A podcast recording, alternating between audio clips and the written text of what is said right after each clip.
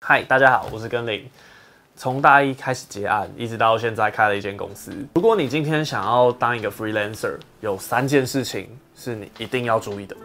第一件事情，没有免费。freelancer 最怕什么？就是没有案子，然后大家就会一开始把价格报低，报低低到底的时候，你就会不收人家的钱。然后对业主来说，哦，我当然很感谢你啊，因为你不用收我的钱。那第二次的时候，他就会觉得，哎，那你是不是也可以不用收我的钱？之后你爆了，业主的心态也爆了，再久一点，这个市场也爆了。我很习惯的方法是资源交换。如果你今天没有办法付足应该要的金额，很简单，请你用你的产品或用你的服务来跟我交换。呃，例如说以当之前帮蛋糕店拍东西好了，我就请我就用蛋糕来换，然后蛋糕我就请我的亲朋好友们，我告诉他说，哦，这个是我拍的蛋糕，这个是他们家出产的产品，如果你有需要，请跟他们购买。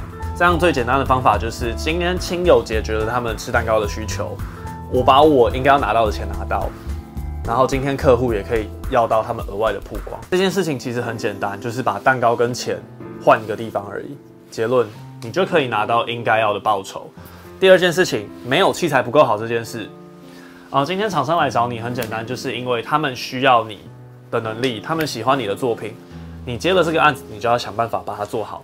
第三件事情，遇到奇怪的业主的时候，当过 freelancer 都知道是什么哦，举凡那种欠款的啊，然后呃态度很差的啊，跟合约的东西不一样的这种，先冷静下来。反正这些人迟早会有人处理他们。Freelancer 只有你自己一个人，你要花时间去处理那个客户关系，你不如把时间省下来去处理新的客户。这件事情对 Freelancer 对我自己来说都是非常重要的事情。第一件事情就是没有免费，OK？今天你付出的任何劳动，你付出的任何脑子，都是别人应该要付钱给你的理由。第二件事情，不要觉得自己很烂，今天别人来找你，就是代表他有这个需求。最后一件事情，遇到奇怪的业主的时候，先冷静，让时间慢慢去解决它，让你的时间去处理新的客户跟业主。之后这个账号也会持续分享跟摄影相关、跟接案相关的资讯，希望还有下一期。